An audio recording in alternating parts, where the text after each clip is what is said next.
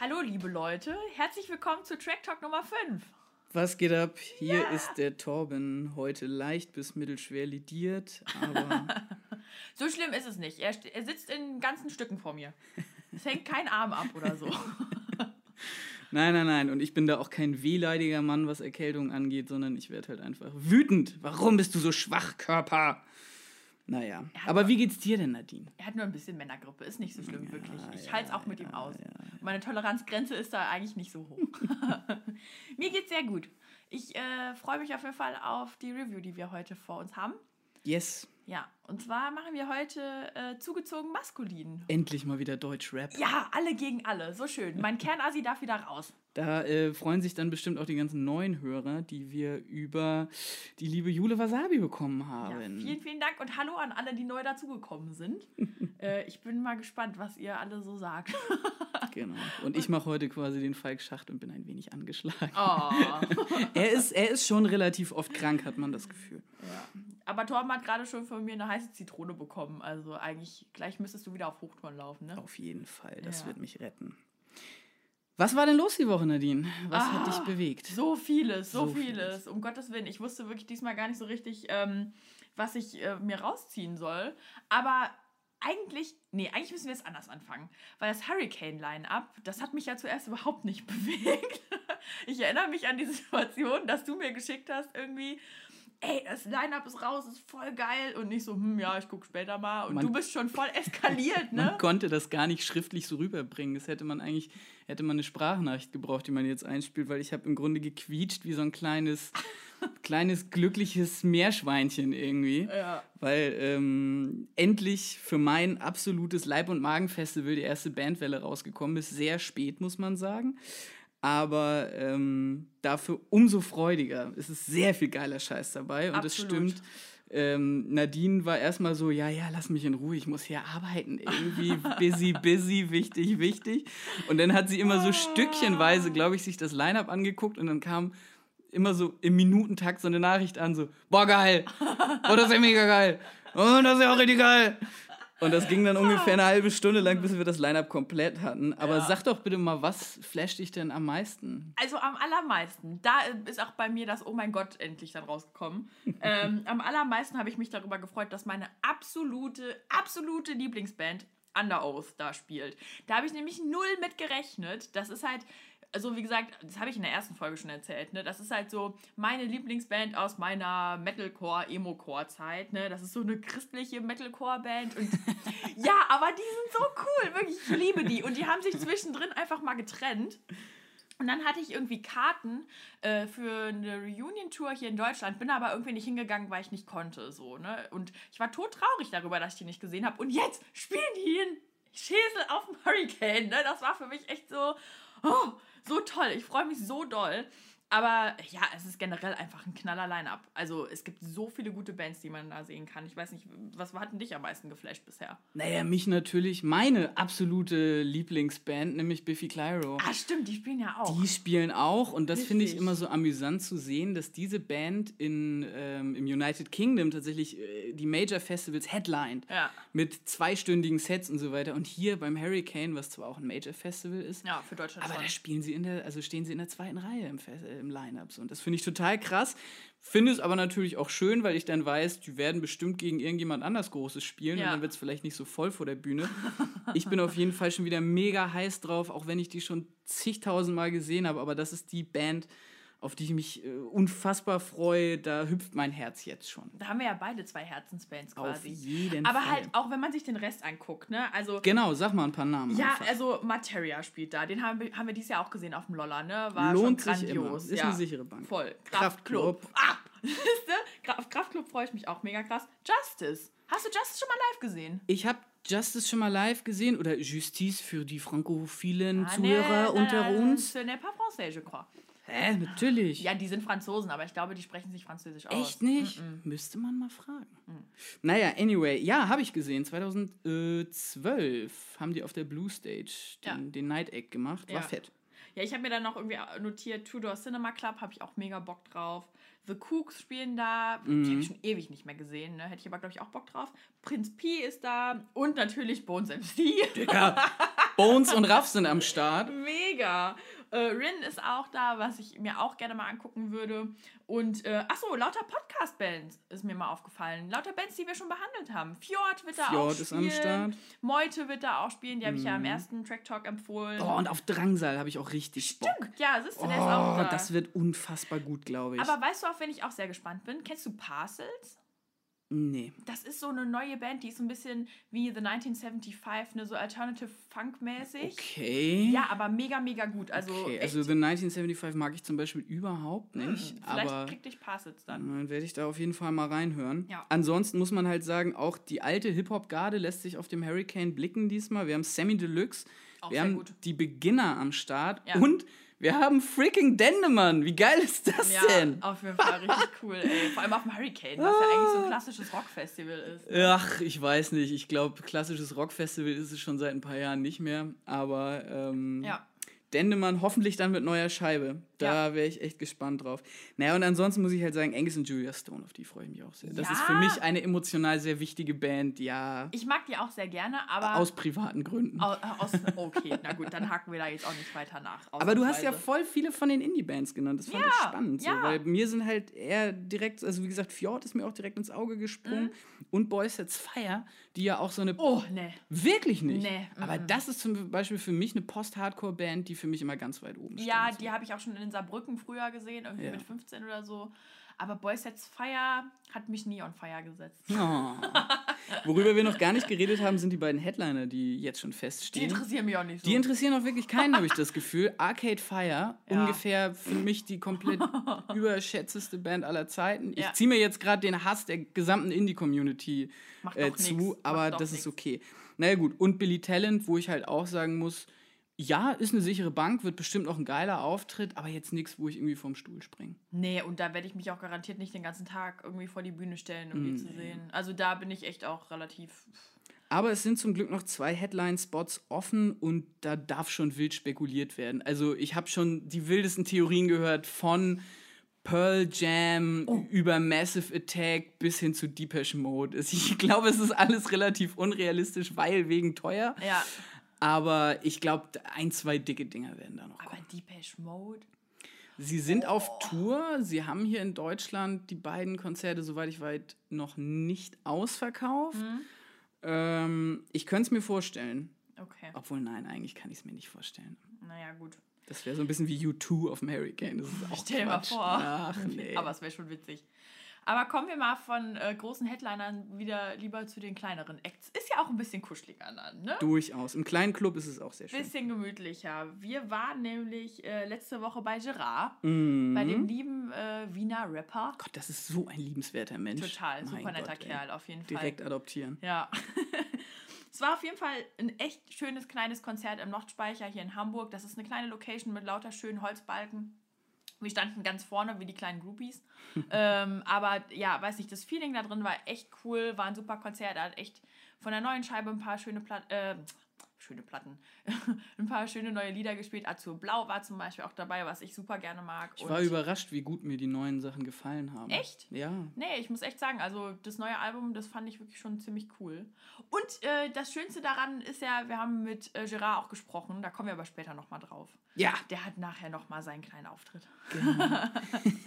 auf jeden Fall, wir haben mit ihm gequatscht, super cooler Typ, ähm, kann man auf jeden Fall supporten und nochmal hingehen. Definitiv. Hört euch die Sachen von ihm an. Blausicht nach wie vor eine der Scheiben, wo ich sage, die wird für immer unter den Top 10 meiner wichtigsten alternativen Deutsch-Rap- oder Deutsch-Hip-Hop-Platten stehen. Ja. Deutschsprachig wohlgemerkt. Der Ja. Mann ist ja Wiener.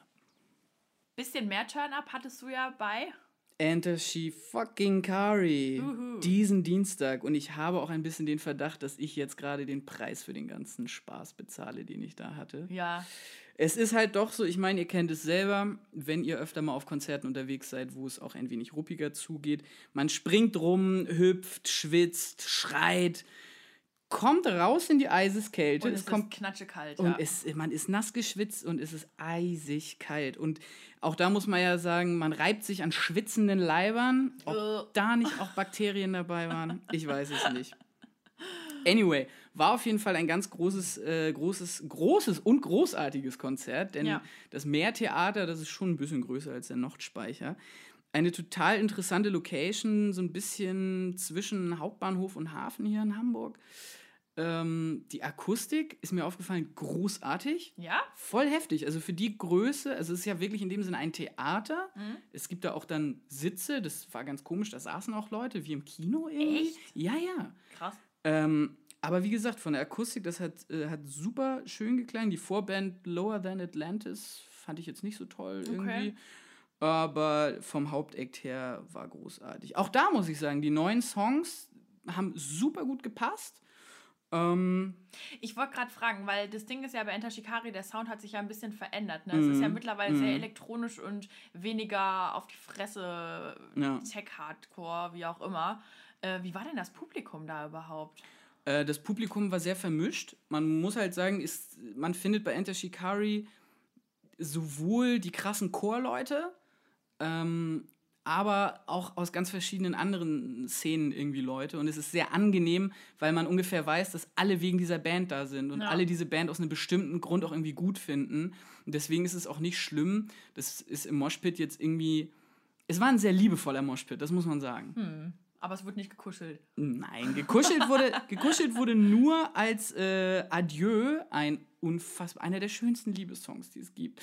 Ähm, als der äh, auf Piano gespielt wurde Ah. von Rue Reynolds, der übrigens aussah wie ein gerupftes Hühnchen. Das ist, geilste Frisur, großartig, ey. Ja, zehn Jahre auf Tour, das hinterlässt halt Spuren. Ne? Ja, auf jeden Fall. Der hatte leider auch, ne, vor allem Tour generell hinterlässt Spuren. Der Ja. hat in Köln sich nämlich ein bisschen den Rücken kaputt gemacht, Oh hat no. er erzählt.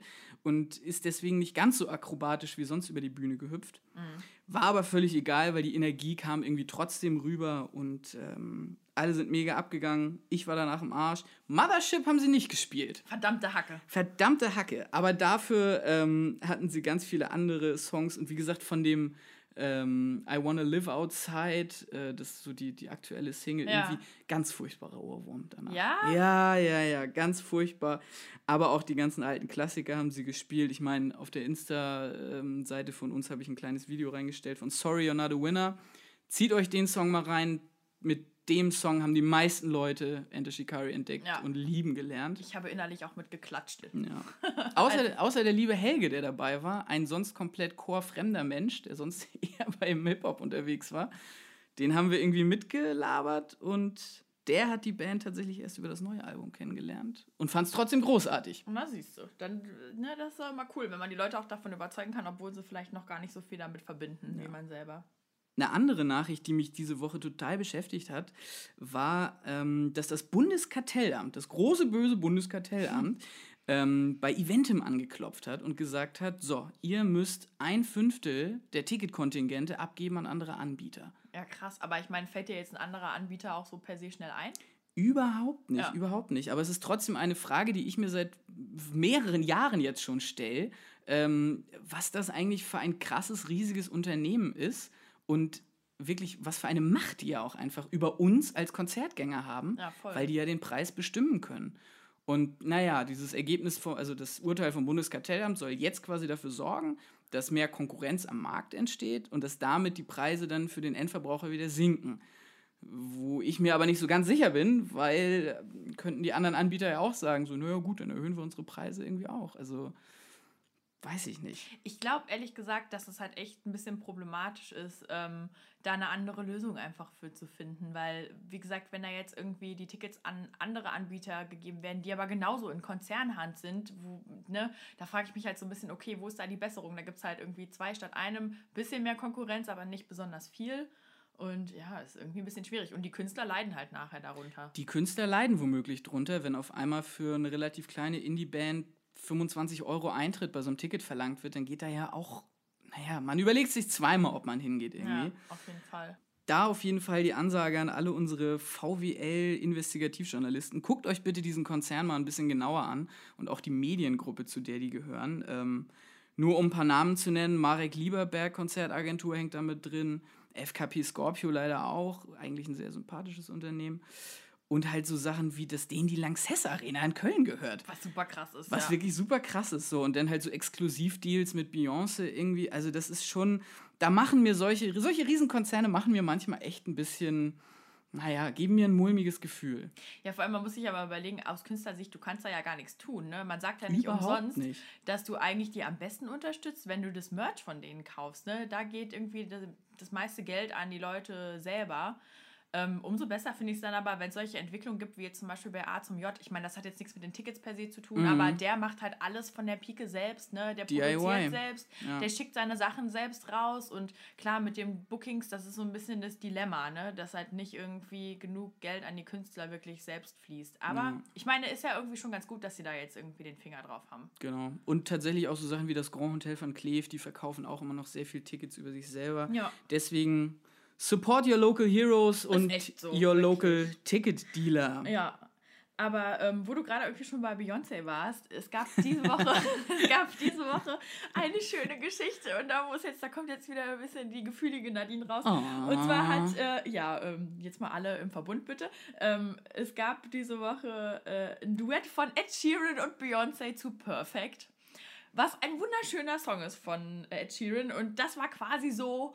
Oh, da sind zwei Welten zusammengekommen, die einfach das Schönste miteinander verbinden. Ne? Zwei Superstars, die dieses Lied irgendwie singen. Und bei mir ist es sowieso so. Also solche Hochzeitslieder, da bin ich so krass nah am Wasser gebaut. Witzig, dass du das sagst. Voll. Weil das Boah. war auch meine erste, meine erste Assoziation mit diesem Song. So, wow, das ist so ein Voll. richtiger Hochzeits-Slow-Fox irgendwie, wo man so ganz nah aneinander tanzen kann und sich Ey, tief in die Augen schaut. Das ist so schlimm, ohne Scheiß, wenn ich jemanden, also bei Hochzeiten, wenn irgendwie Thinking Out Loud oder All of Me von John Legend oder sowas läuft, ich heule da Rotz und Wasser, wirklich, ne? Und deswegen war jetzt irgendwie so diese Kombination von den beiden ähm, irgendwie total geil. Ich fand es total schön. Ähm, hab mich dann aber gefragt, was wäre denn deines Erachtens nach so das, das coolste, beste, geilste Duett der Welt von zwei Megastars oder von zwei für dich besonderen Boah. Leuten? Schwierig, ne? Okay, es ist wirklich schwierig. Dazu muss ich grundsätzlich erstmal sagen, dass ich Duette sehr geil finde. Mhm. Auch und gerade im Bandverbund, also zum Beispiel bei The XX ist es ja auch so, Männlein und Weiblein singt zusammen. Little Green Cars ist auch so eine Band, wo das wunderbar funktioniert. Oder The Airborne Toxic Event. Alles sehr schwierige Namen, aber alles sehr, sehr gute Bands. Hört euch die auf jeden Fall mal an. Sind absolute Favoriten von mir. Könnte ich stundenlang drüber schwärmen. Aber wenn ich jetzt, boah, das ist eine gute Frage, zwei Superstars. Es muss ja noch nicht mal Superstars sein. Einfach zwei für dich irgendwie deine Favorites, die irgendwie Hast, miteinander. hast du denn noch ein anderes Pärchen, was dir rumschwebt? ja, hab Dann ich. überlege ich jetzt noch mal kurz und du sagst Okay, deins schon mal. Also es ist kein Pärchen-Pärchen, aber ich fände es schon ziemlich geil, wenn DXX mit Drake irgendwie was zusammen machen würde. Weil das vom Vibe her auch so ähnlich ist und ich glaube, das könnte wirklich geile Songs ergeben. Also Romy mit Drake dann zusammen, oder Ja, was? ja es, müsste, es müsste noch nicht mal nur mit Romy sein. Also ich fände die ganze Band einfach auch cool, ähm, wenn die mit Drake was zusammen machen würden. Aber das, glaube ich, könnte echt geil werden. Oh, das würde ich auch so hart feiern, ne? Oh. Okay, ich bin gerade noch mal kurz in mich gegangen und habe mir überlegt, ein sehr interessantes Duett, wie ich finden würde, auf großem Star-Level wäre Rihanna mit Josh Om, dem Oh. Frontmann der Queens of the Stone Age. Oh, das fände ich auch geil. Das wäre halt was sehr, das könnte sehr dirty werden Ja. und sehr rauchig und raunchy, aber ich glaube, das könnte echt was werden. Oh, Queens of the Stone, ich habe lange nicht mehr gehört. Musst du auf jeden Fall mal wieder machen. Ja. Und ich habe noch ein Pärchen für das Allmann-Level. und zwar Elif. Kennst du Elif? Ja, von Popstars. Echt? War die da? Ja. Ah, das, guck mal, das wusste ich schon, schon wieder gar nicht. Nee, ich, hab- ich kenne Elif über meine Freundin, die hat mir die irgendwann mal gezeigt und dann haben wir uns die in Berlin im Privatclub angeguckt. Und Cool. das war ein wunderschönes Konzert. Ist eine Deutsch-Türkin Ja. und ah, die hat eine wunderbare Singstimme und ist eine, ein, die ist Zucker, würde man sagen. Die Mit ist wem, mit wem würdest du die zusammenpacken? mit Klüsen, mit Clüso. Okay, das okay. Ja, ja. Ja. Aber finde ich ein bisschen vorausschaubar. Findest du? Ja, voll, weil Klüsen ist so ein smoother Typ und Ja, sie ist so normal. eine süße Kleine. Ja. So. Ja, aber dann ist doch, ja. Ja, gut. Ja, du kannst ja mal vorschlagen. Ich, Vielleicht, vielleicht sagt sie ja, boah, Torben, das ist voll die gute Idee. Ich Mach werde ich es ihr, ich ihr beim nächsten Mal mal vorschlagen, genau.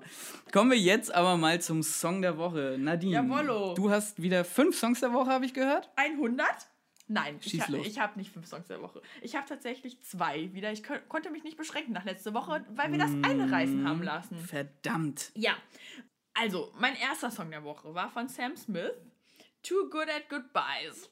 Oh, ich finde das so geil. Ich, ich weiß auch nicht warum. Mhm. Ist das von der neuen Scheibe von ihm? Ist von der neuen Scheibe, ist auch seine erste Auskopplung. ah ja, okay. Und ähm, das ist so ein Lied, ich weiß nicht, kennst du das? Äh, Vielleicht ist das auch wieder nur mein Kopf, der sowas hat, ne? Es gibt so Lieder, da denke ich, boah, wenn du den alleine singen müsstest, ne, dann würdest du richtig abliefern. ey, ey, das denke ich bei jedem zweiten Song, den ich höre. Und bei dem so, weil die Stimmlage voll gut passt, ne? Wenn ich hier alleine durch die Wohnung laufe, dann, also meine Nachbarn haben sich noch nie beschwert, ne? Aber da denke ich halt immer so, ja, das wird voll laufen. Ah, Der Klassiker, wie oft ich schon besoffen nach Hause gekommen bin und morgens unter der Dusche Mr. Brightside von den Killers gesungen habe und es hat Ja. sich so gut angehört. Ja. Ja, und ich finde halt, das Lied ist so die nicht bitchige Abrechnung mit jemandem, den man abserviert hat. Es ist irgendwie so ein bisschen Mm, okay. zum Heulen, ist aber auch sich zu, also zum sich selbst feiern gut. Und der Refrain ist total schön. Außerdem ist das einfach ein super sympathischer Kerl. Hast du die Carpool Karaoke Folge gesehen mit ihm und James Corden? Nee. Oh, so schön, wirklich. Er ist so, das ist so ein, wo man sagen würde im Englischen kind. So Oh. ein netter Kerl. Und dann kam irgendwie Fifth, Fifth Harmony, die Band, Mhm. hinten rein und haben ihn überrascht. Und er singt halt Ah. immer Work from Home vom Feiern und hat sich halt super gefreut darüber, dass die Mädels da waren. Super Cool. cooler Typ. Was war denn dein Track der Woche? Mein Track der Woche ist leider einer, den man wahrscheinlich nicht auf Spotify finden wird. Und zwar Wo ist denn es. dann? Äh, Auf YouTube habe ich den gesehen. Ah, okay. Es ist ein, ein Coversong und zwar ähm, Awful Things. Das Original ist von Lil Peep, dem Mhm. kürzlich verstorbenen äh, Emo-Rapper aus den USA. Krass. Und gecovert wurde das von Good Charlotte. Mhm. Die kannten sich anscheinend und die haben diesen Song von ihm auf äh, seinem Memorial Service gespielt. Ach, krass. Und äh, hört euch das mal an, wir verlinken euch das auch irgendwo. Aber ja, das ist sehr, sehr emotional und auch tatsächlich ein Song, der sehr gut einfach für Good Charlotte funktioniert, weil klar, die auch ihren Emo-Background haben. Ja. Ähm, mich hat der Song auf jeden Fall total berührt und ähm, mal wieder dazu gebracht, mir die alten Good Charlotte-Alben anzuhören. Also gerade so The Young and Hopeless und ähm, Chronicles of Life and Death.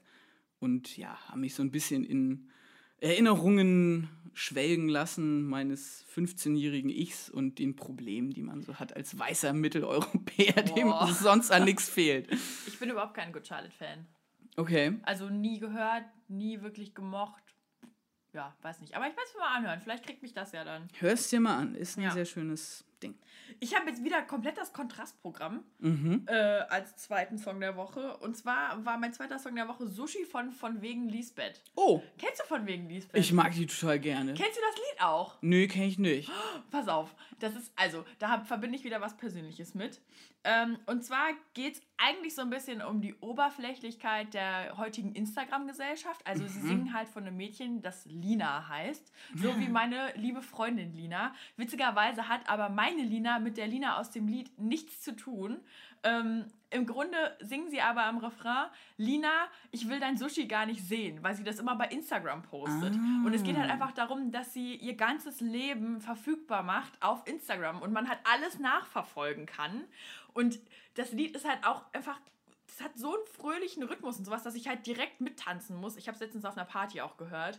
Ähm, aber ja, es ist halt irgendwie so, so ein totaler Kontrast, ne? Weil meine Lina hat überhaupt nichts damit zu tun, aber dieses Lied beschreibt es irgendwie so. Ähm, ja, und weiß ich, also ich finde mich da tatsächlich wieder. Ich muss manchmal mir auch so den äh, Zeigefinger so ein bisschen erheben und zu denken, boah, Nadine, nicht so viel Insta-Stories.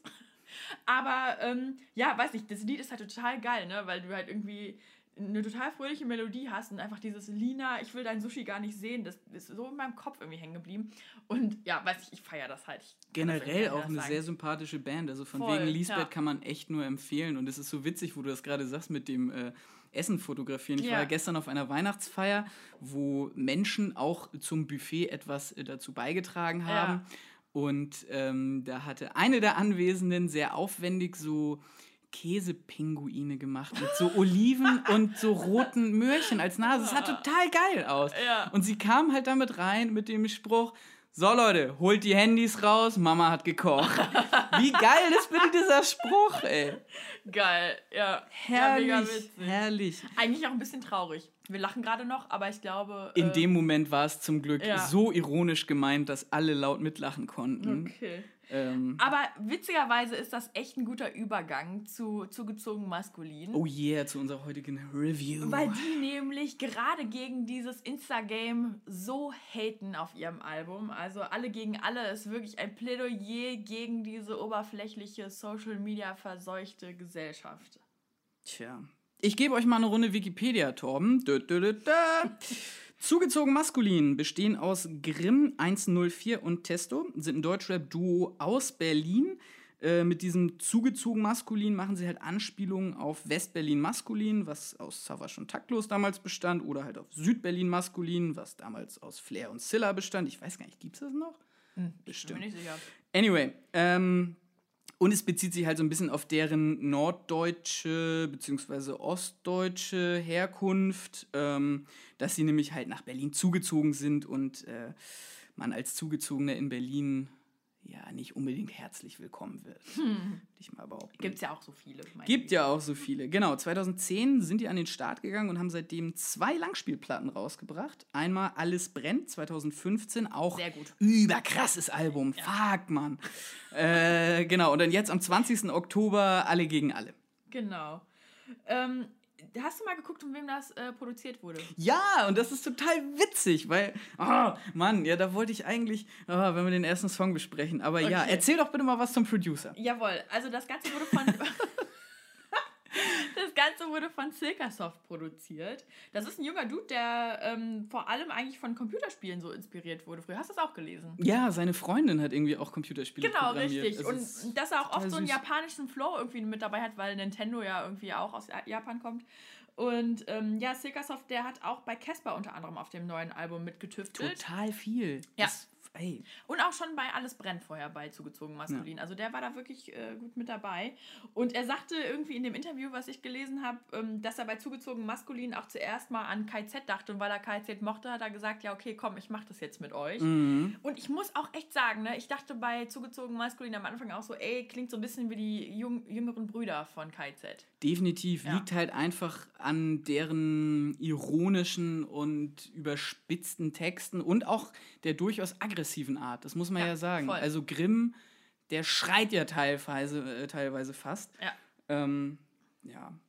Was mir noch aufgefallen ist, was ich auch nicht wusste, ist, dass die auf dem äh, linksalternativen Hamburger Label Bubak gesigned sind. Zugezogen Ah. maskulin.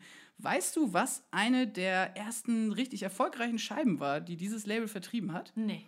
Bambule von den Beginnern. Ach Quatsch. Ja, Mann, mega krass. Ist ein Label, was zwei Mitbegründern der Goldenen Zitronen gehört. Und ja, also da kann man auch wieder Shoutout an die oder Support Your Local ähm, Label. Bubak, ist das irgendwie eine Anspielung auf die RAF? Weiß ich nicht. Hm, das müssen wir nochmal checken, auf jeden Fall. ich habe natürlich auch so ein bisschen geguckt, ähm, was so review-technisch irgendwie bisher so auf dem Markt war.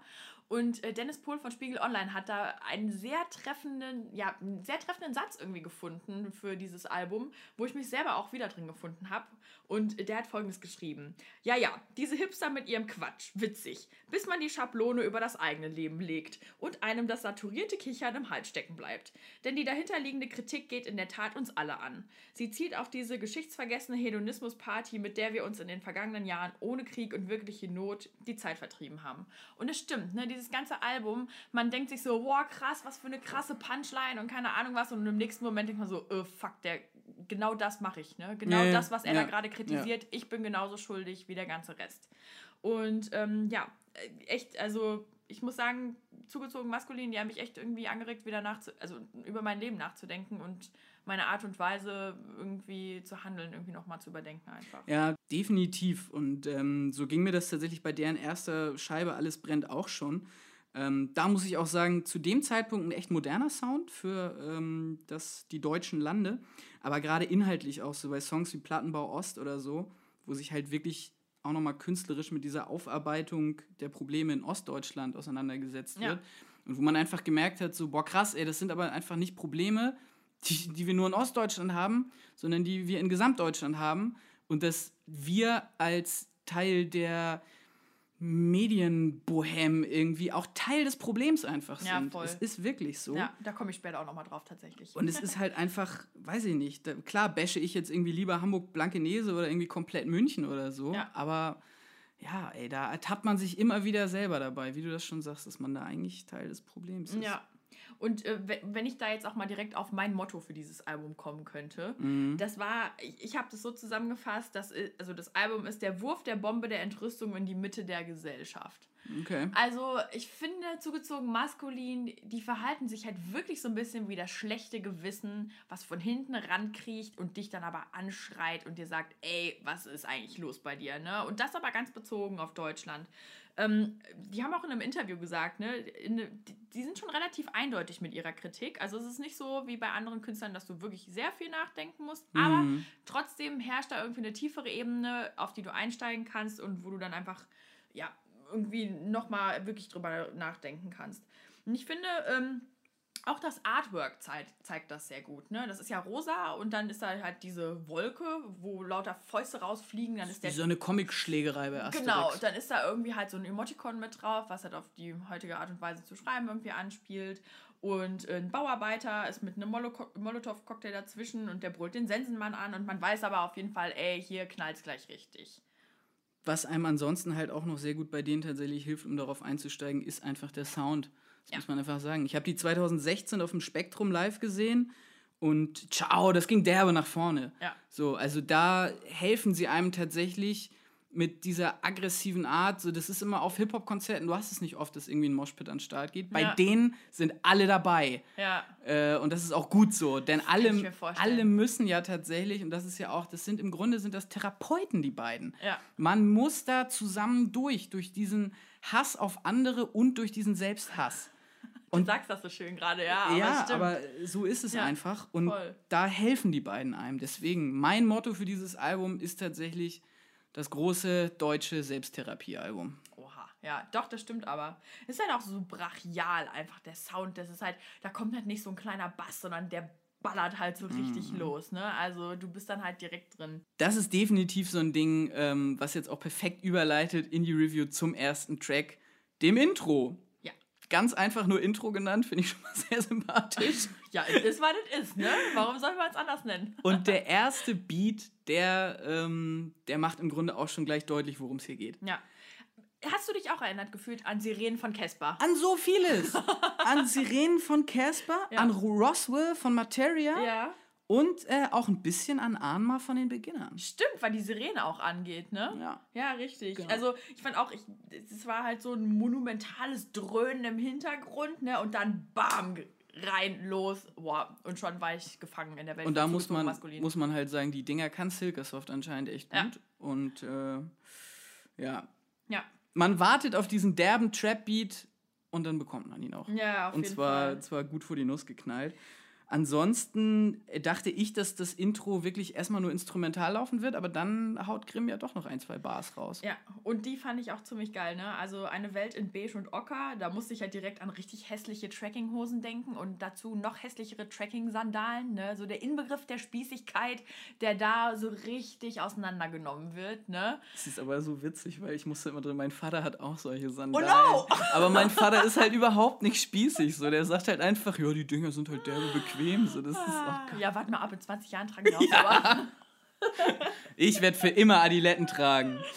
Ja, ja, okay. Naja, auf jeden Fall, dann im Anschluss geht es weiter mit ähm, das fand ich auch die geilste Zeile. Ich, ich, weiß auch gar nicht, ob das die geilste Zeile des ganzen Albums ist für mich, ne? Aber Ende der Gemütlichkeit, Hallo Gift und Galle, ab jetzt hast die Parole wieder alle gegen alle. Und dann weißt du so, oh Junge, ey, jetzt geht's ab. Jetzt geht's vorwärts, ey. ey wir räumen jetzt den Laden so richtig auf und. Ähm, Wobei ich sagen muss, dass mir auch super gut die Zeile gefallen hat. Die Geschichte ist noch nicht vorbei, doch wir haben vorgeblättert. Auf den nächsten Seiten wird das Scheißbuch leider auch nicht besser.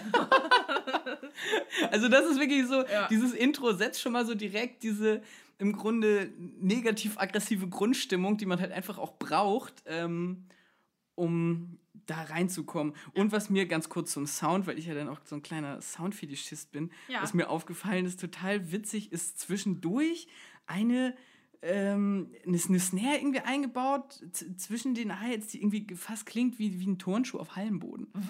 Ach stimmt, das quietscht so ein bisschen, ja, ne? Ja, das quietscht so ein ah, bisschen. Ja, ja, ja, ich also weiß, was da du meinst. auf jeden Fall mal die Lux-Ohrenspitzen. Drauf achten. Ja. Löffel auf. Löffel auf äh, und rein in den zweiten Track. Was für eine Zeit. Oh, super geiler Track. Äh, Track. Track, meine ich natürlich. Ja, Die Trekkinghosen hatte. Ja, ich die, die sagen, ich häng da- Trekkinghosen. Ich hänge da gerade noch fest, ey. ja, der Beat ist halt super stark, ne? Also, Brummt ganz schön, ja. ja. voll. Ähm, und der Song ist eigentlich eine Gesellschaftskritik ohne Gleichen, ne? Also, ich, Naja, ohne Gleichen würde ich nicht sagen, aber es ist eine sehr treffende. Und da muss man sagen, hat. Deutschrap immer den Vorteil, dass die einfach ein bisschen textlich ein bisschen mehr Platz haben. Ne? Weil wenn du so bei Ja. den Indie-Rock-Songs, dann da musst du sehr viel in sehr wenig Worte kloppen und die können halt richtig einen raushauen. ich muss halt sagen, weil das ja jetzt so der zweite Track irgendwie direkt war, ich habe halt direkt dran gedacht, irgendwie an die Gesellschaftskritik, die wir vorher schon mal gemacht haben bei Ketka und bei Fjord. Mhm. Und ähm, so kryptisch die anderen beiden Bands da manchmal sich einfach verhalten und so schön das ist, darüber zu sprechen. Ich fand es Mhm. einfach mal geil und erfrischend, irgendwie halt direkt vor die Nase gesetzt zu bekommen, was genau sie stört und Ja. was da irgendwie bei denen los ist. Ne? Also, Promenade, weißer Truck, Drück aufs Gas, Flüchtlingsheim, Molly rein, Just a Prank war nur Spaß. Also da sieht man schon sehr offensichtlich, was damit gemeint ist. Ne? Man hat die Promenade und den weißen Truck, also diesen Anschlag in Nizza. Ähm, du hast die brennenden Flüchtlingsheime in Deutschland und du hast dann aber gleichzeitig wieder dieses so, ja, ahaha, war ja nur ein Prank und so weiter. So dieses, ich Genau. weiß nicht, ich habe das irgendwo mal gelesen, dass das dann Hipster-Rassismus genannt wird. Wenn man so vermeintlich ironische Witze bringt, die aber halt einfach straight up rassistisch sind. ja. Aber ich finde auch, dass sie gleich am Anfang irgendwie direkt das ganz gut begründen, so ihre Kritik, ne? Oder beziehungsweise das, man wird da ganz gut reingeleitet mit ohne Staat und Kollektiv, wie schlägt man da die Zeit tot? Beisenherz, Dagi B, Snapchat, Psycho Dino. So, und da siehst du halt direkt, das sind alles so Figuren aus der Öffentlichkeit, die irgendwie vermeintlich was zu sagen haben. Und im Grunde sind die aber so nichtssagend und haben eigentlich überhaupt nichts zu kamellen. Aber das ist halt das, womit man sich heute beschäftigt, ne? Weil man einfach ja, einfach keine andere Misslage im Leben hat, ne? Was ja einerseits total geil ist, andererseits, ja, kommen da halt dann auch so Sachen zustande, wie halt Wichtigkeiten wie Instagram oder Snapchat, die einfach überhaupt nicht wichtig sind. Ganz kurz, meinst du, dass dieses, weil mir das gerade so auffällt, dass Mhm. dieses, ähm, was für eine Zeit ist das ein Bezug zu What a Time to Be Alive Ja. von Drake und Future hat? Ich weiß nicht, ob sie es auf Drake und Future jetzt direkt beziehen würden, aber What a Time to Be Alive ist ja einfach auch nur so ein Spruch, den man halt so Ist sagt. das auch so ne? ein Insta-Spruch? Okay, gut. Nee, ist kein Insta-Spruch, aber einfach nur, man wundert sich ja darüber, Alter, was für, in was für Zeiten Ah, leben okay. wir eigentlich. Und ich glaube, dass es eher darauf irgendwie bezogen ist, ähm, weil ja heutzutage solche Nichtigkeiten einfach irgendwie an Relevanz haben. Ne? Also, wenn sie sich später, das finde ich übrigens auch die beste Zeile in dem Song, weil sie da direkt das ansprechen. Ne? Ihr Dulli-Kids mit Mönchfrisur und Ironie-Klamotten zwingt mich dazu, teuer am KDW zu shoppen. Und auch da triffst du nur auf Behindis, Post-Bros mit Bärten und Long-Tee wie Jan Like. Was für eine Zeit, um am Leben zu sein. Das wollte ich gerade sagen, dieser Begriff des Post-Bros, der war mir vorher nicht geläufig, Ja. bis ich ähm, dann das Interview von ZM bei dem großartigen, dem wundervollen, dem besten Hip-Hop-Journalisten, nein, jetzt übertreibe ich, aber ich, ich liebe Jan Wehn, ey, das ist so ein korrekter Typ ähm, und der macht so gute Interviews und da haben sie halt auch sich an diesem äh, Begriff abgearbeitet, Genau. kannte ich vorher nicht, Ja. aber trifft ja ziemlich gut diesen Typus Mann, den sie da ja auch in dem Song beschreiben. Also, Genau, halt einfach so diese, diese blöden Nichtigkeiten, die man scheinbar braucht. Kraftbier, Ja. Aber, selbstgemachte Burger, Genau. Finde ich aber auch wirklich ein Thema, was sehr, Bartpflegeprodukte. was sehr urban ist. Also ich meine, da wo ich herkomme, da macht sich, glaube ich, keiner Gedanken über Craftbier oder über Bartöl. Aber gut, ne? Es ist trotzdem ein Teil irgendwie der Gesellschaft. So. Mhm. Ja. Gut. Nächster Song würde ich sagen. Uwe und Heiko. Mhm. Das war ja schon mal mein Song der Woche. Und das ist auch mein Lieblings-Lieblingslied von diesem Album. Okay, krass. Also rein musikalisch, mhm. primär, würde ich sagen. Ja, beattechnisch hat das einen etwas seichteren Anklang, würde ich mal behaupten. Ähm, Ja, ich weiß, was du meinst, ja. Ja, die beiden Stimmen mh, sind zwar wie in allen ZM-Tracks extrem aggressiv, Mhm. Ähm, aber der Autotune-Einsatz, gerade so zum Ende hin, der entz entzerrt das witzigerweise, diese Stimmt. Aggressivität. Also Ja. durch Verzerrung erreicht man hier Entzerrung. Ja. also es ist halt de facto so, dass der Song mich musikalisch irgendwie so am meisten abgeholt hat. Ähm, der ist mir am besten irgendwie ins Ohr gegangen, obwohl eigentlich die Thematik, die darin so behandelt wird, gar nicht auf den ersten Blick so ersichtlich ist, finde ich. Also sehr. Nee, ich musste auch nachlesen Ja. tatsächlich.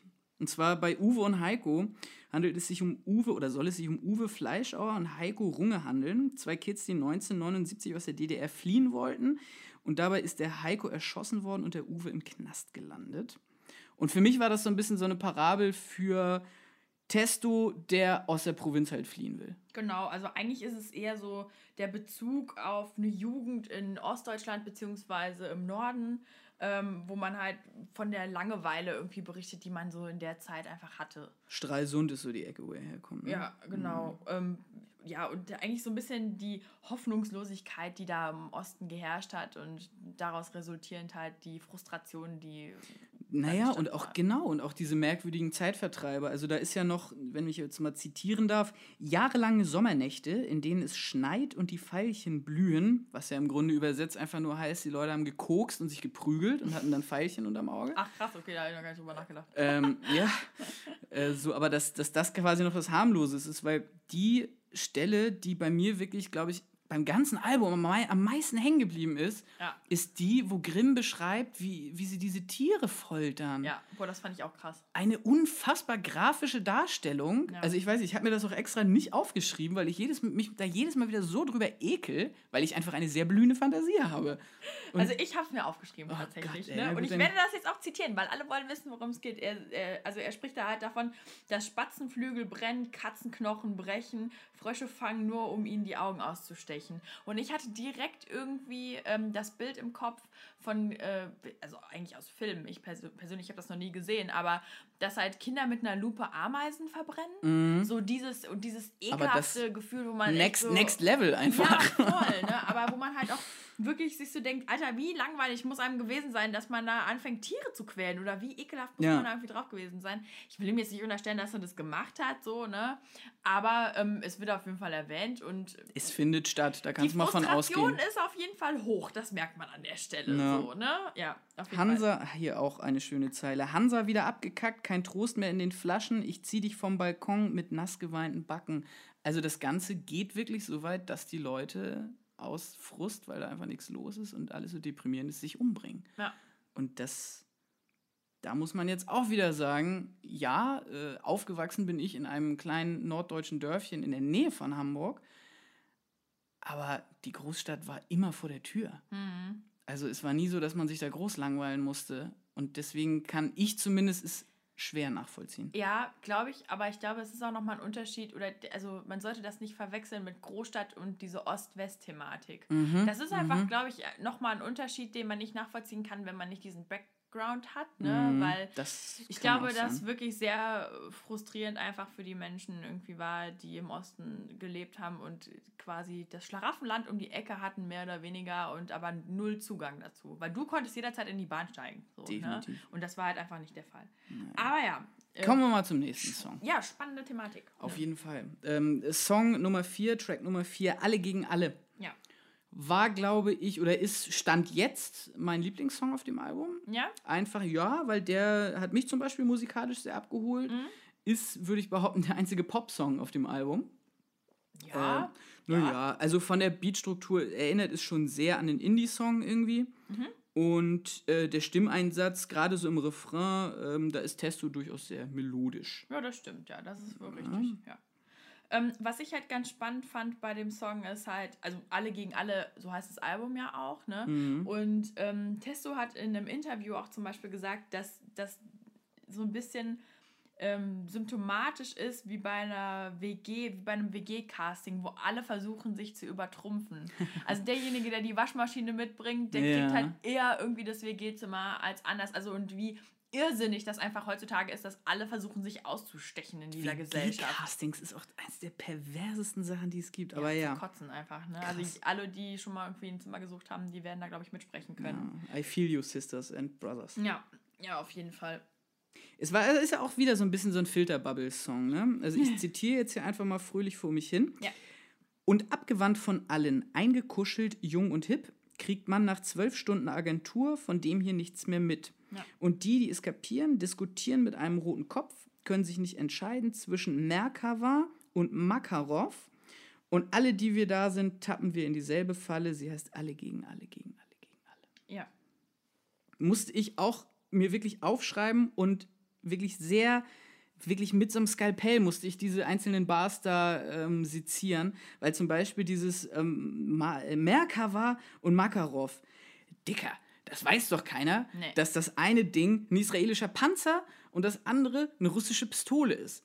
Und um da dann wieder drauf zu kommen, dass es da irgendwie um diese Zerstrittenheit in der deutschen Linken geht, ey, da brauchst du ja einen Bachelorabschluss für zugezogen Maskulinwissenschaften, ey, ohne Scheiß. Aber großartig. Also, ich ich wollte gerade sagen, was ich halt einerseits super krass finde, ist, dass sie selber dieses äh, Hintergrundwissen einfach haben. Ne? Also wie gesagt, die bauen da kluge Sachen ein und die machen sich Gedanken zu klugen Dingen, was ich total begrüßenswert finde. Und derjenige, der möchte, der kann sich damit auch tiefer auseinandersetzen. Ja. Kann natürlich auch die Musik einfach so annehmen.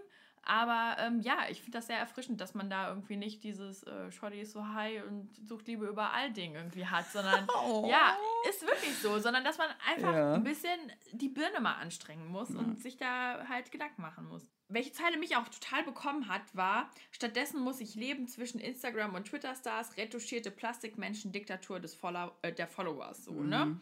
Und dann zum Schluss sagen sie, Kampf um jeden Like und wer sich ansieht, wird zum Feind. Mhm. Da habe ich rausgelesen, dass das eine Kritik an der mangelnden Selbstreflexion der Menschen ist heutzutage. Wer sich ansieht, wird zum Feind. Genau, wer ja. einfach mal über sich selber nachdenkt und über dieses bizarre Instagram-Geposte und Plastikgehabe, ne? nur schön sein, nur Filter und keine Ahnung was.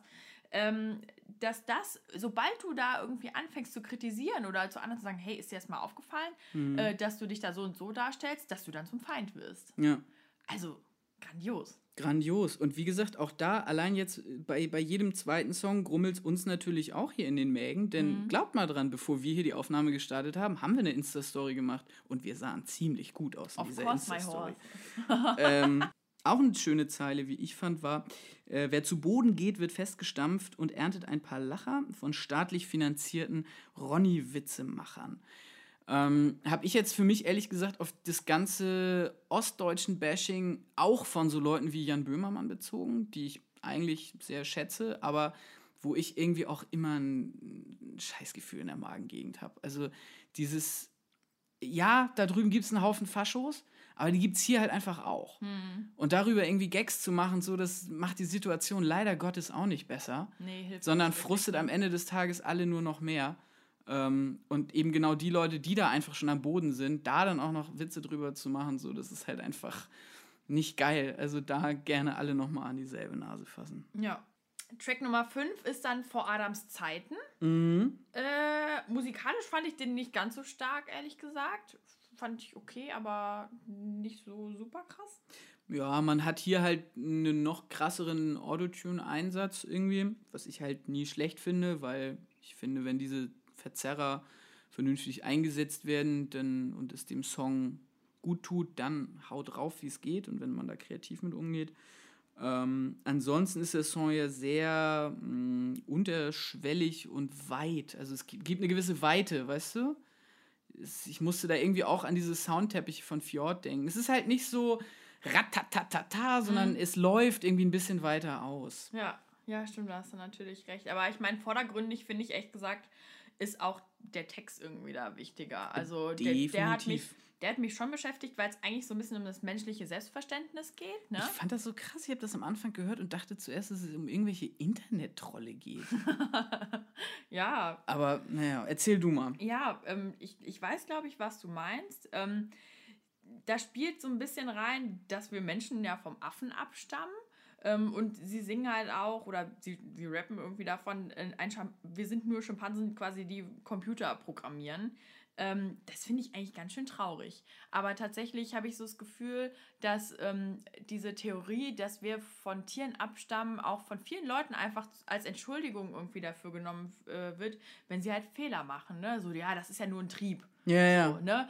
äh, ja, ich kann das nicht ändern, das ist ja im Menschen verankert oder so ein Scheiß. Ne? Und ich glaube, dass wir heutzutage einfach ähm, weit genug sind, ne, und selber zügeln zu können. Und so eine Entschuldigung finde ich halt so lapidar und so banane einfach, dass ich es eigentlich sehr begrüße, dass ähm, zugezogen maskulin das in dem Song so ein bisschen auseinander nimmt. Ich habe aber schon den Gefühl, dass es tatsächlich in dem Song doch auch sehr auf den Mann bezogen ist. Ja? Also mehr auf, ja. Auf Männer. Ja, ich habe da irgendwie mehr den, die Kritik am, am heutigen Mann gesehen. Mhm. Ähm, so dieses unterdrückende oder dieses unterdrückte Töten und Ficken wollen die ganze Zeit irgendwie. und dann weiß ich nicht, hier so eine Zeile.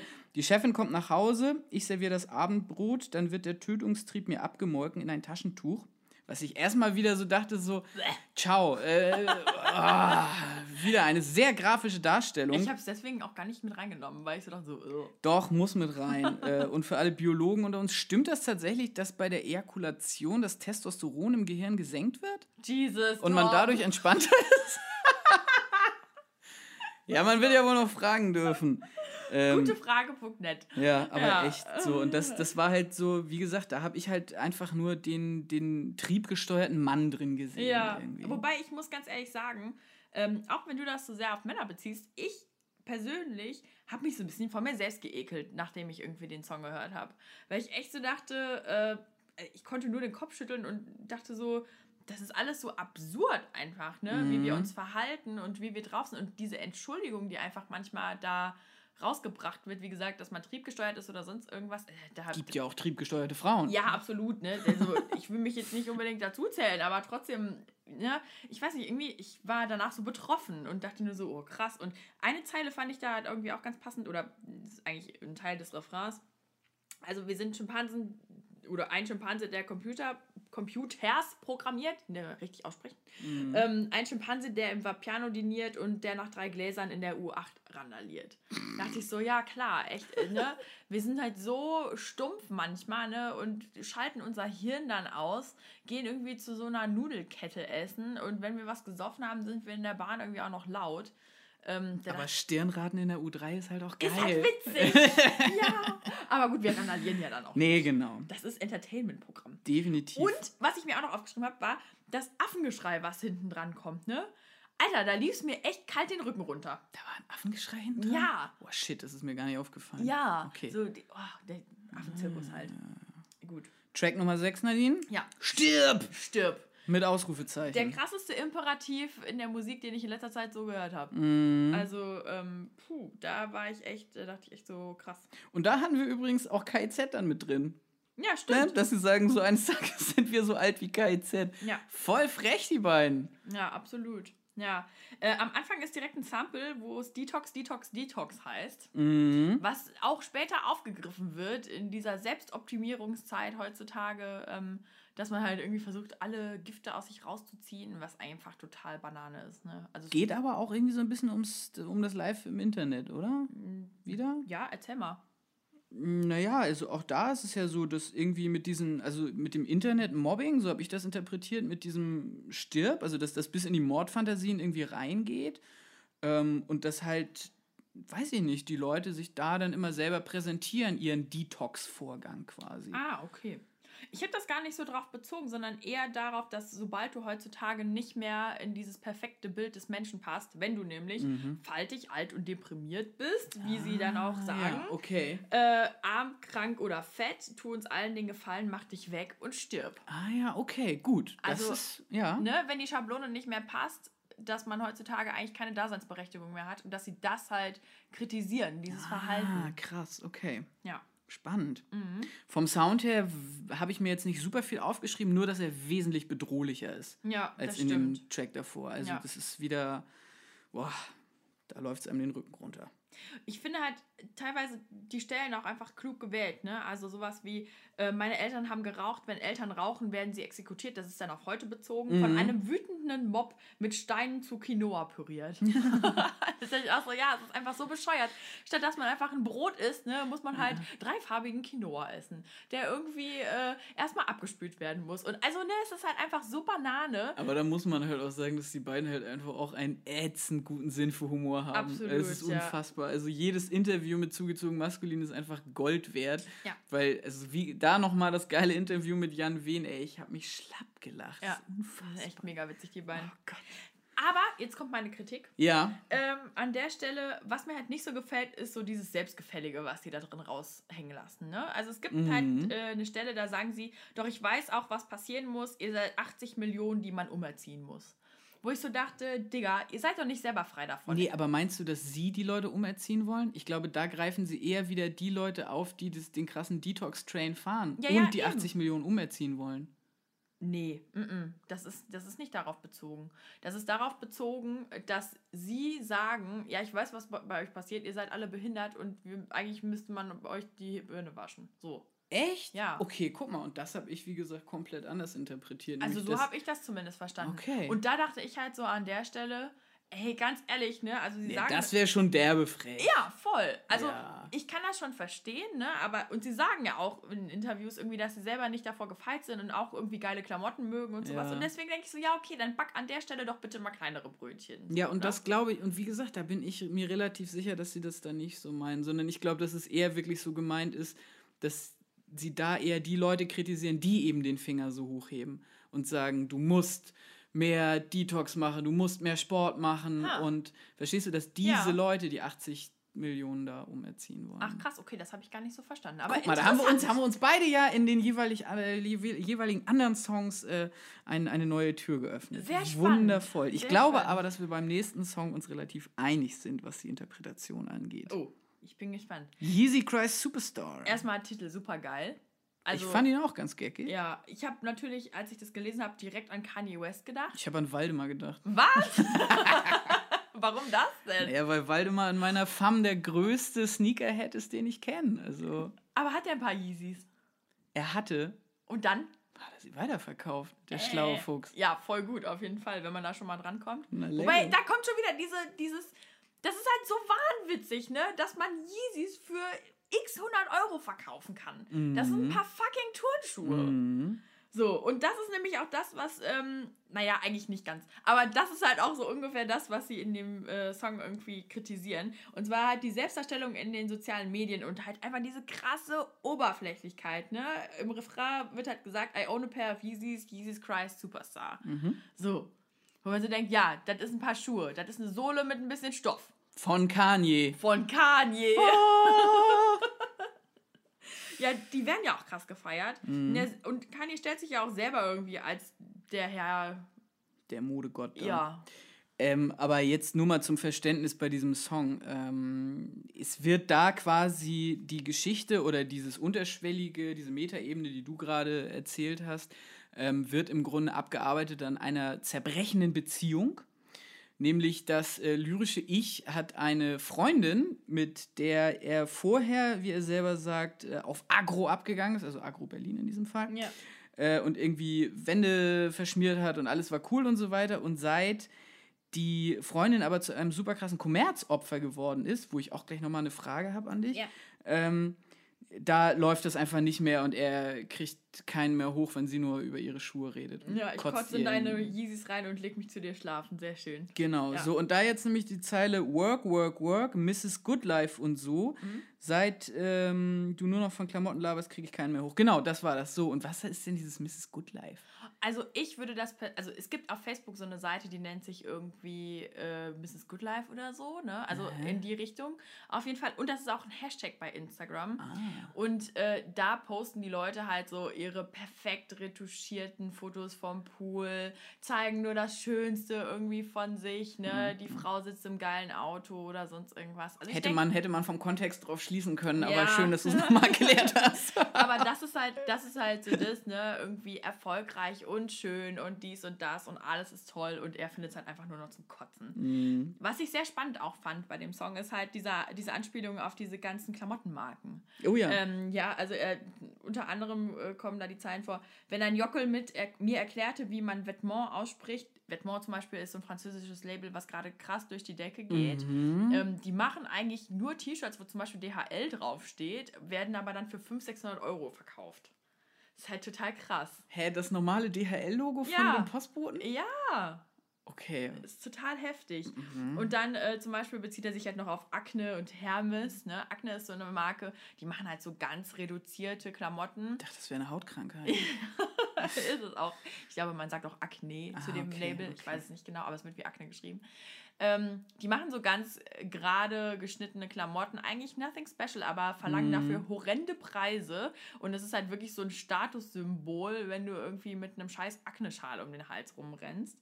Und ähm, ja, Hermes ist halt dieses große Label, irgendwie, was diese unfassbar teuren Handtaschen macht. Hier, äh, Sweater ohne Aufdruck, Ja. Splashgage weg. Mhm. Schaue stolz in den Spiegel, trotzdem kein Swag. Ja.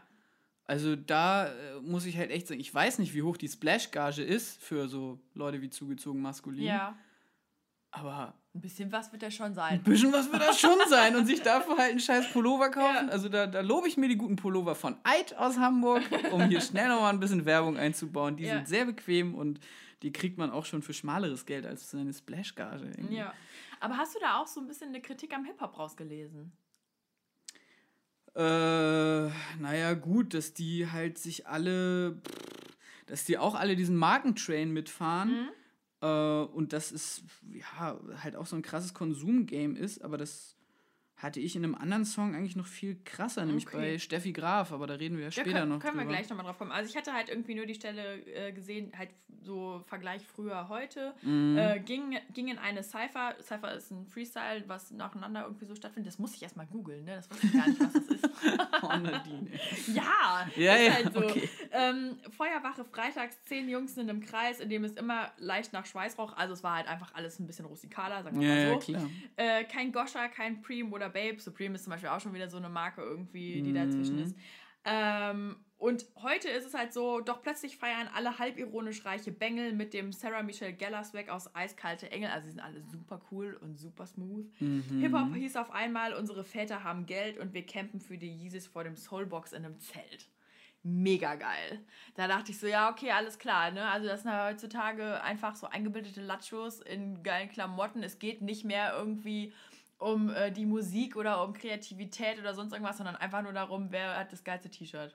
Ja, und das finde ich halt auch schon wieder so ein bisschen schwierig, weil man dann überlegt, dass es, ey, ganz ehrlich, im Hip-Hop oder generell in der Urban Culture, es ging immer irgendwie auch um Style und wie man aufgetreten ist und wer der Coolste war. Also, wer die geilste Silberkette hat mit ja, normal. Drehscheibe Ich drin. wollte, witzig, ich habe auch gerade original an G-Unit gedacht. Ja, ja, ey, Und direkt, ne? Ja. Ja, also, ja, gut, kann ich verstehen. Vom Sound her hat das ganze Stück, kommt irgendwie so ein bisschen, ja, so ein bisschen swaggy rüber. Ja. Ne? Ist, so, Schneller Beatwechsel zwischendrin. so ja, ein bisschen viel gut. Stimmt, ein, zwei ganz nette Drum and Bass Lines haben sie da ganz unterschwellig reingemogelt. Ja. Funktioniert aber ganz gut, passt zum Thema, ähm, kann man machen, Daumen hoch. Ja. Nachtbus, Track Nummer 8. Track Nummer 8. Das Intro ist aus dem Prince von Bel Air oder so? Das, hab ich auch, das fand ich aber mega geil, ne? Und es, hat, es passt halt auch ganz gut, ne? Weil der Prinz von Bel Air, ne, wenn man jetzt nochmal dran äh, denkt an die Serie, der ist ja von Philly nach Bel Air gegangen zu seinem Onkel. Mhm. Von quasi, ja, Philadelphia ist jetzt kein Land. Ist jetzt nicht die Provinz unbedingt, aber, aber, ist schon provinzieller als Bel Air, so, Mhm. ne? Ja. Ja, mega gut. Kommt halt erst irgendwie so gute Laune, Beat irgendwie rüber und dann auf einmal so BUM, geht's Jo. rein, ja. Jo. Er tauscht Uwe und Heiko, da haben wir sie wieder, Uwe und Heiko, Mhm. gegen Wilson Gonzales. Und statt Landjugendpartys und Fingern im Heuberg ins Prince Charles, dem Fußballvereinsheim von Kreuzberg. Ja. Also ich muss dazu sagen, ich habe auch schon beides erlebt, sowohl das Prince Charles als auch die Landjugendpartys. Und ähm, ich kann den, die Zerrissenheit oder den Dissens, den äh, Grimm da durchlebt, durchaus nachvollziehen. Ja. Ähm, und darum geht es ja irgendwie auch so ein bisschen, ne? So dieses Hin- und Herpendeln zwischen Mhm. der, der, dem, dem Dorf, der Provinz und der Großstadt. Ähm, und dass man sich irgendwie nie so richtig irgendwo Zugehörig fühlt. zugehörig fühlt, äh, fühlt. Und wie sagt er, im, im Refrain sagt, sagt er doch auch, dass er, äh, wie soll ich mich fühlen, steht zwischen den Stühlen und wenn ich mich dann hinsetz und falle, weiß ich es wieder, ich hasse alle. Finde ich so geil, ne? Ist sehr geil und äh, passt auch wundervoll in die Weihnachtszeit, weil dieser Refrain total so einen Weihnachtssong-Flair hat irgendwie. ich kann es auch voll nachvollziehen. Ne? Es ist halt echt so dieser Hass auf die Städter und das Leben in der Oberflächlichkeit und trotzdem irgendwohin muss man ja mit sich, ne? Weil auf dem Dorf ist es halt auch nicht richtig geil. Ja. Also, Ja, ist auch so. Aber also, also ich finde halt einfach so, die Botschaften, die da drin wieder versteckt werden oder so, die kleinen Hints, die sind halt einfach mega geil. Ne? So, die Ronjas von damals verdreschen ihre Kinder, also auf dem Dorf werden die Kids irgendwie verkloppt, ne? Und die Ronjas von hier schreiben Bücher über Tinder. Oh Und das Gott, ist halt der direkte ey. Bezug auf Ronja von Rönner, oh die halt eine Kolumne hat, wo sie über Tinder-Erfahrungen irgendwie spricht. Ich habe witzigerweise ihr oh. Buch hier. Echt jetzt?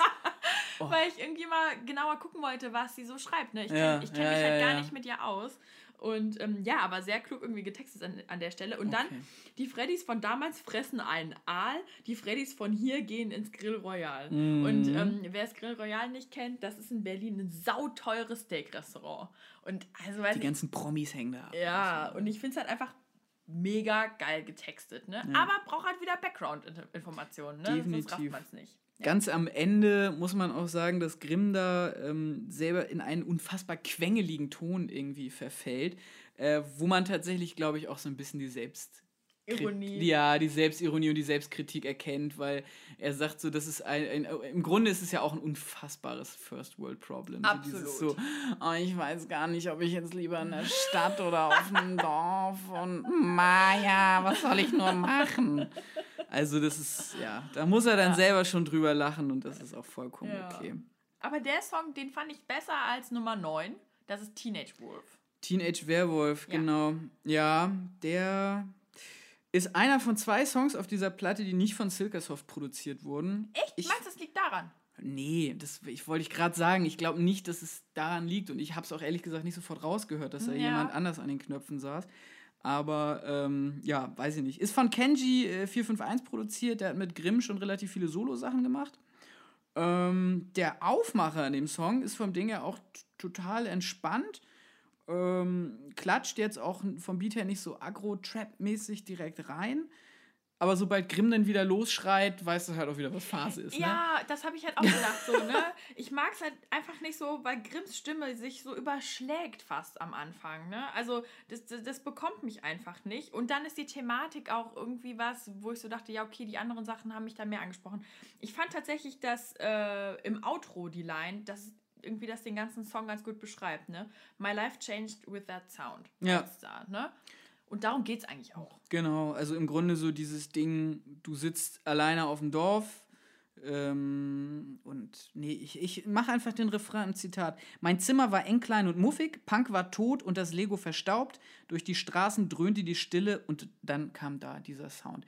Das beschreibt im Grunde den ganzen Song. Er sitzt alleine da, weiß nicht, was er mit sich anfangen soll.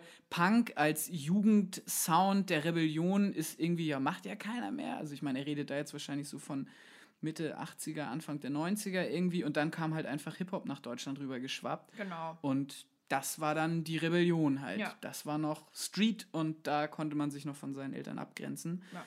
Und ja beschreibt halt einfach die persönliche Lebensgeschichte, was auch voll okay ist. Ne? Mhm. Das einzige Spannende aber wirklich fand ich halt diese Breaks mit den Samples zwischendrin. Ja, das stimmt. So, ja. Genau. Aber gut. Was ich trotzdem eine ganz interessante Zeile fand, die möchte ich gerade noch mal eben vortragen. Das Jawohl. ist nämlich die, ähm, so wie deine Drecksgymnasiasten waren wir nie und jetzt gib mal die Bong, Sido ist bei MTV. Ja. Fand ich ganz spannend, weil da gibt er ja so einen kleinen Diss auf dieses ganze Gymnasiasten-Rap-Game irgendwie. Ja. Oder Studenten-Rap-Game. Ähm, wo ich mir aber auch wieder gedacht habe, so, ja, Dicker, euch hören aber auch nun mal einfach unfassbar viele Gymnasiasten, weil sonst checkt ja keiner eure Texte. also, weißt du, was ich meine? Ja, ich weiß, was du meinst, ja. Also, ja. Ja, ja das stimmt natürlich, ja. Und ein Sample war ja auch noch da drin von der Sekte. Mhm, genau, ja. Aus dem Song Intro, Doppelpunkt, neu. Ja. War jetzt aber, merkst du selber, ne, war jetzt nicht so unser Favorite auf nee, dem Album. Mm, aber ist ja, habe ich ja gesagt. Ist ja, ist ja auch gut. Wir müssen ja, ja auch mal nicht Lieblingssongs ja. Dann kommt Song Nummer 10 und da musste ich tatsächlich lachen, als ich den Song gehört habe. Weil wir letztens über Stone Island Jacken gesprochen haben, ja, wir beide, und das, das da drin erwähnt wird. Ne? Ja. Das sind ja diese unfassbar teuren Jacken. Und Torben findet die ganz schön, aber sagt auch, dass die Preise äh, zu horrend sind. Ich wollte gerade sagen, also es gibt bei Stone Island echt ein paar nette Modelle und auch da muss man natürlich sagen, ich bin auf diese Marke damals aufmerksam geworden, als sie halt im Film Hooligans natürlich getragen wurde ja. von dem Hauptdarsteller, der da drin unfassbar geil aussah. Und jeder wäre natürlich gerne so cool wie dieser Typ. Ja. Ähm, Aber so wie ich haben auch viele andere Kids gedacht. Nur viele andere Kids haben wesentlich mehr Kohle als ich Ja. und können sich dann halt mal eine Jacke für einen Tausi einfach so leisten. Äh, wo bei mir echt der Spaß aufhört. Also, Ja, und es ist ja auch einfach wieder die versteckte Kritik daran, dass man für diese verdammte Jacke 1000 Euro zahlen muss. Also Genau. das ist doch echt, ganz ehrlich, da kannst du einen Monat lang für Reisen gehen. Ja. So. Und es ist trotzdem so, die ganzen, die ganzen Hools ähm, und Ultras aus Großbritannien, die die Marke im Grunde groß gemacht haben, die jaulen natürlich rum, weil mittlerweile halt auch Leute. Also Drake war im Grunde der, der die Marke wirklich groß, so? groß gemacht hat für. Ja, ja. Ach, krass. Sobald der angefangen hat, Stone Island zu tragen, sind die ganzen Kids auch mit drauf gehüpft. irgendwie. Crazy. Das wusste ich gar nicht. Na, der sieht ja in allem gut aus. Ja. Ja. Ähm, was mich mega gepackt hat aber bei dem Song ist der Kopfnicker-Beat. Also ich Ja, war direkt Mann. mit drin und der Refrain, ne, das hier ist kein Dada, das hier ist kein Spaß, zugezogen maskulin, die Wolken bleiben schwarz. Ich glaube, das ist auch live richtig geil. Der geht auf jeden Fall nach Ja. vorne, definitiv. Aber sag mal, hast du denn das mit Steffi Graf eigentlich gecheckt? ne. Ich musste es, na, ich musste es auch nachgucken. Und zwar ähm, geht es wohl darum, dass Steffi Graf in den 90ern ziemlich schlechte Publicity bekommen hat, weil sie Werbung für Kosmetikartikel gemacht hat. Ach Quatsch. Die halt natürlich so gar nicht irgendwie zu ihrem eigentlichen Metier, nämlich äh, Tennis, Ja. Star und Sport und so passen. Ähm, und das ist ja auch so ein bisschen was, worum es irgendwie in diesem Song wieder geht. So die, die Kunstszene oder die, die Rap-Szene, die sich aber mittlerweile halt nur noch über so Markenklamotten und so definiert. Und Ach krass. Hör dir, halt, hör dir halt mal jemanden wie Rin an. Ja. Also so ist es 12 Uhr, ich kaufe mir Supreme, wird ja in dem Song auch äh, gut weggeklatscht. Ähm, das ist ja genau das. Ja, wird direkt angesprochen, ne, in dem Song. Ja, krass, stimmt. Alter, ja, damit erklärt sich natürlich Mind alles, ne? blown. Mind blown, wirklich. Ich kann Ja. gar nichts dazu sagen, weil ich gerade so, "Huh, was? Ja. Aber es ist auch einfach eine schöne, ich zitiere einfach nochmal aus dem Song. Es ist 12 Uhr, du kaufst dir Supreme. Eine Line von Rin. Genau. Soll noch einer sagen, Rapper haben nichts zu erzählen? 1 Uhr, 1 Uhr, jeder Trottel-Fan kauft's auch. 2 Uhr, Supreme ist schon wieder aus. Ja, so schnell geht's. braucht man im Grunde gar nichts weiter zu sagen. Aber ich meine, diesen Song von Rin, ich habe den jetzt nicht im Ohr, aber geht nicht, also ist es nicht wieder so ein typisches Cloud-Rap-Ding, dass er das den Ja. ganzen Track lang sagt einfach? Nee, er sagt es, glaube ich, nur einmal. Ah, okay, Aber gut. ist ja egal. Es geht einfach darum, dass ähm, halt diese ganze Cloud-Rap-Szene dieses Supreme-Zeug eh voll gepusht hat, was ich auch super unangenehm finde mittlerweile. Ja. Also, ne, sind halt, ist halt ein roter Balken. Bisschen wie Levi's. Alles dasselbe irgendwie am Ende des Tages, ne? Ja. Das Skit am Ende, das musste ich tatsächlich auch, ähm, musste ich googeln, was es war. Äh, da geht's, es ist ein Interview aus der übrigens unfassbar großartigen Sendung Arte Tracks. Ach, mag ich auch gern. ähm, wo der Rapper oder Künstler Tamer Naffer interviewt wird. Also das ist ein Israeli und die, oder nee, Palästinenser und dem wurden quasi Deutsch-Rap-Alben vorgespielt und er sollte dazu was sagen. Was eigentlich auch eine super geile Idee ist. es ne? ist total witzig Ja. irgendwie und wie man in diesem Skit hört, er ist damit auch total überfordert, beziehungsweise erzählt er, also brabbelt er irgendwie nur Scheiße. nee, aber Steffi Graf auch definitiv ähm, einer meiner Favorites auf dem Album. Also Ja. da wird viel Schlaues und Gutes gesagt. Der nächste Song wird ein bisschen ernster. Mhm. Track 11, Der müde Tod. Äh, da war scheinbar ein Todesfall in Grimms Familie, äh, Familie der direkte Anlass dazu, dass sie den geschrieben haben. Ähm, ich habe den so ein bisschen in meinem Kopf gehabt, als, also dass es thematisch halt um den Tod als Begleiter über die Jahre einfach geht. Und ich finde, man hört auch ähm, die Traurigkeit krass raus. Ja. Ja. Es ist vor allem also ein sehr lyrisches Stück, muss man auch sagen. Ne? Das stimmt, ja. Ähm, tatsächlich hat, ich weiß gar nicht, wer von den beiden das war, ich nehme an, Grimm im Laut.de-Interview gesagt, der Song hat aber mehrere Ebenen, Themen wie der Tod, Sterben oder Kranksein, die innerhalb von einer Verwertungsgesellschaft nicht stattfinden können, weil sie irgendwie unangenehm sind. Ja, ich habe das, hab das Interview auch gelesen. Ja. Fand das eine total interessante Zeile. Sichtweise auf Ja, den Song. Voll. Total. Ist ja wieder sowas, dass sie was anprangern, was eigentlich der Gesellschaft unangenehm ist und wo keiner drüber reden will, weil, seien wir mal ehrlich, ne, Tod ist halt so ein Tabu eigentlich, was total bescheuert ist. Und ähm, ja, das sprechen sie halt in dem Song auch wieder an. also Tod ja, finde ich, fast noch weniger als tatsächlich so krank oder schwach sein. Ja, die eigene Endlichkeit Ne? oder Ja. eigene Fehlbarkeit, weil Tod ist ja eine.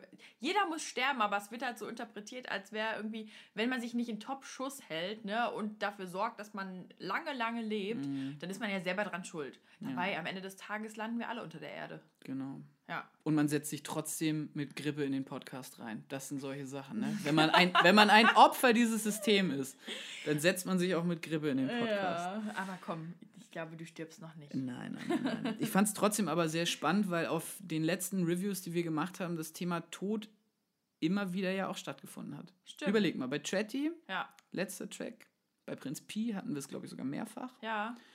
Und das, also es scheint die Leute doch irgendwie definitiv noch mehr zu beschäftigen und es ist irgendwie noch mehr der Drang da, das auch zu kommunizieren, das künstlerisch dann zu verarbeiten. Weil wenn es in der Gesellschaft schon nicht stattfindet, dann muss es künstlerisch stattfinden. Ja, das stimmt.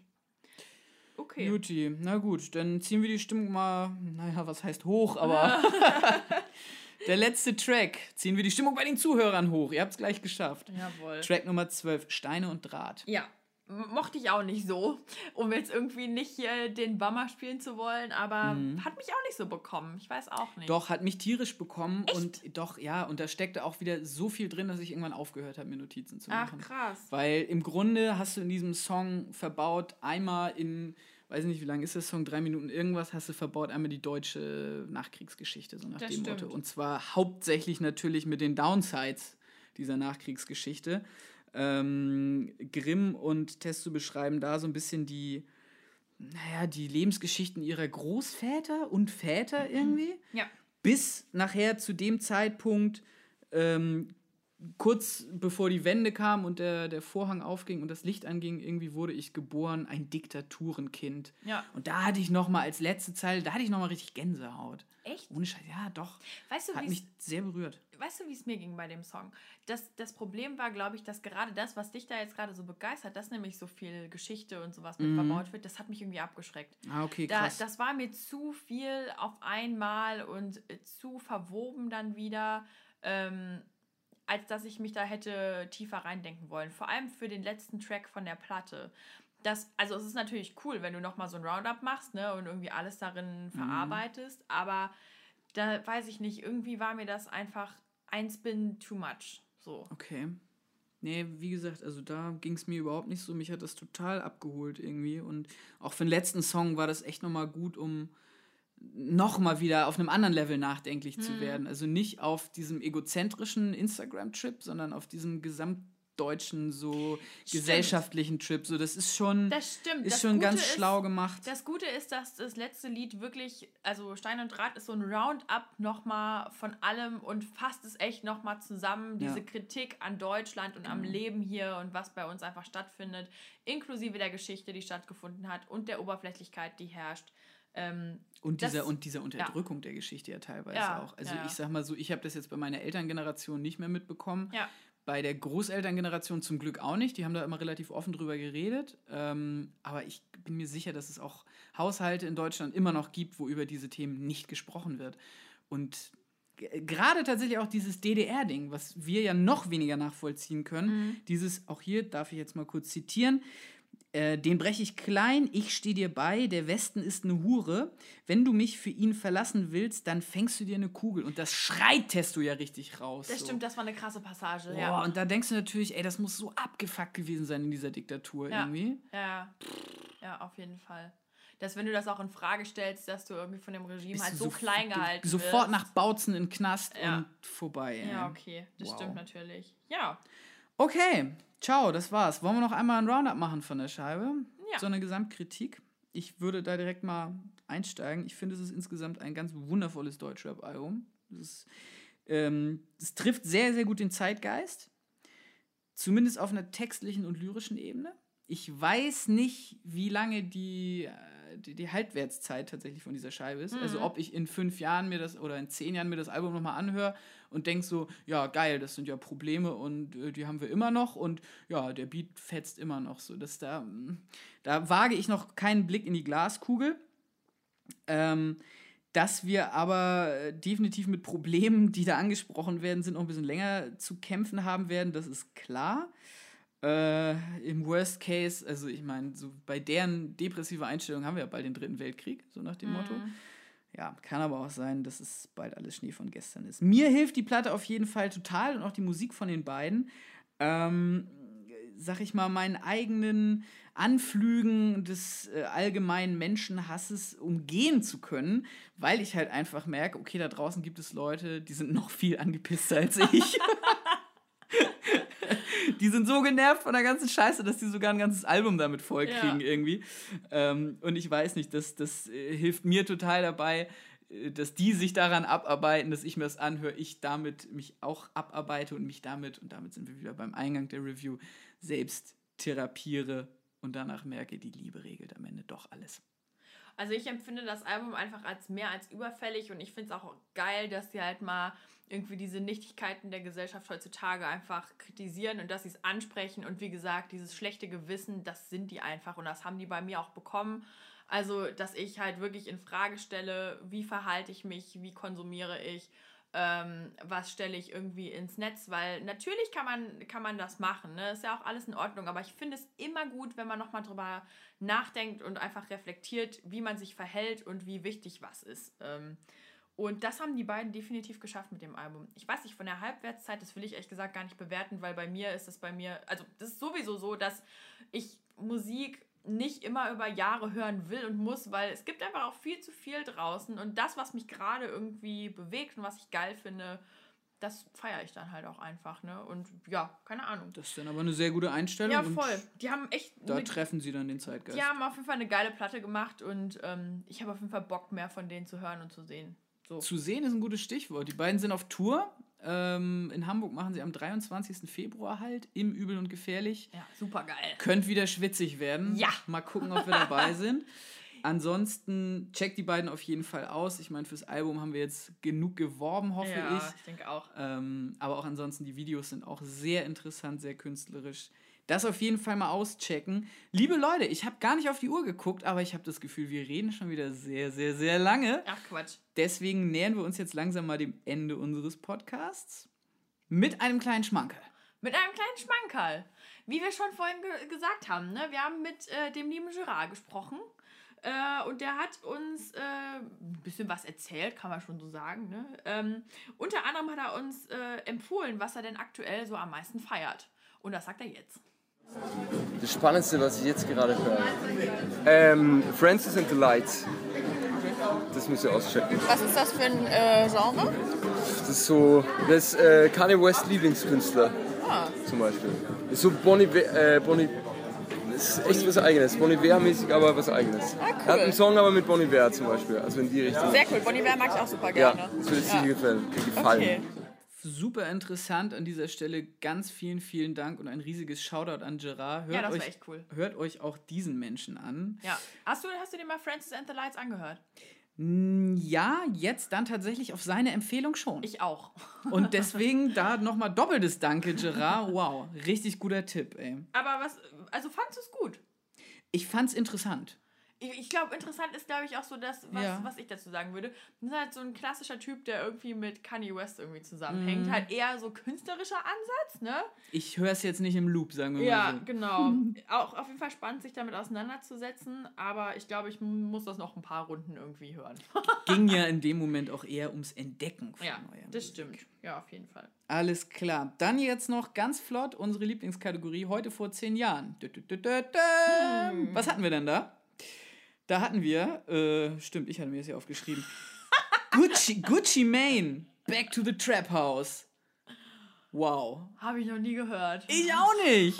Total geil. Normalerweise suchen wir uns ja wirklich Künstler raus, wo wir sagen so, okay, ja, damit verbinden wir irgendwas. Aber in dem Fall war es so, dass ähm, diese Scheibe einfach tages, also genau auf den Tag vor zehn Jahren quasi rausgekommen ist, deswegen sehr schön passt und anscheinend auch sehr richtungsweisend äh, gewesen ist, was diesen ganzen Südstaaten-Trap angeht. Ja. Ich habe zu der Zeit definitiv noch keinen Südstaaten-Rap gepumpt. Ich auch nicht. Und ich glaube, der Großteil von Deutschland auch nicht. Aber ähm, trotzdem anscheinend eine sehr wichtige Scheibe und ich werde sie mir jetzt im Nachgang mal anhören, weil ich meine, Gucci Mane ist ja immer noch sehr groß im Game. ich verbinde den ehrlich gesagt, also es gibt einen Song mit Asher, den er gemacht hat, ne? Spotlight mm. hieß der. Das war eher so eine langsamere Nummer. Okay. War aber ganz geil, also die mochte ich echt ganz gerne. Und daher habe ich irgendwie nur Gucci Mans Stimme so im Ohr. Aber dass ich jetzt so irgendwie von dem ganzes Album mir anhören würde, das, also, nee, war jetzt bisher noch nicht so meins. Da werden wir mal für euch experimentieren. Ja, auf jeden Fall mal gucken, was da diese ominöse Platte da irgendwie hergibt, ne? Weil Südstaaten-Trap, eigentlich kriegt mich sowas schon. Aber ja, also davon hatte ich noch nicht gehört, ehrlich gesagt. Werden wir mal sehen. Jo. Super, falls ihr noch irgendwelche Empfehlungen für Scheiben habt, die vor zehn Jahren rauskamen, gebt uns die gerne. Yes. Wir werden uns jetzt erstmal wieder ähm, zurückziehen. Ich unter die warme Kuscheldecke, damit ich ganz schnell wieder gesund werde. Und äh, Nadine an Schreibtisch, damit sie unsere komplette nächste Folge äh, vorbereitet. Oh, ja. das können wir eigentlich jetzt schon sagen, was wir als nächstes klar. machen. Ne? Oh, das wird geil, Leute. Ja, also wir, unsere nächste Folge wird keine Album-Review, aber dafür machen wir eine Jahresbestfolge oder Jahresendfolge, kann man eigentlich eher sagen. Ne? Genau, und die kriegt ihr als Weihnachtsgeschenk am 24.12. unter den äh, hier, äh, Soundcloud-Weihnachtsbaum gelegt. Ähm, genau, da unterhalten wir uns über alles, was im Jahr los war, was Track Talk würdig war. Ja. Äh, und das Ganze dann natürlich auch äh, in ganz wundervollen Oscar-manierigen Kategorien. Ja, ich glaube, das wird, das wird sehr schön. Ich freue mich da total drauf. Und wir geben bestimmt auch spannendere Plätze als die Leute von der 1 Live Krone. Hä, safe. Nein, ganz viel Liebe nach Köln, um Gottes Willen. Also Leute, habt einen ganz wunderschönen Abend. Ähm, wie gesagt, ich packe mich jetzt wieder ins Bett. Jawohl. Danke fürs Zuhören und bis zum nächsten Mal. Bis dann, ciao. Ciao.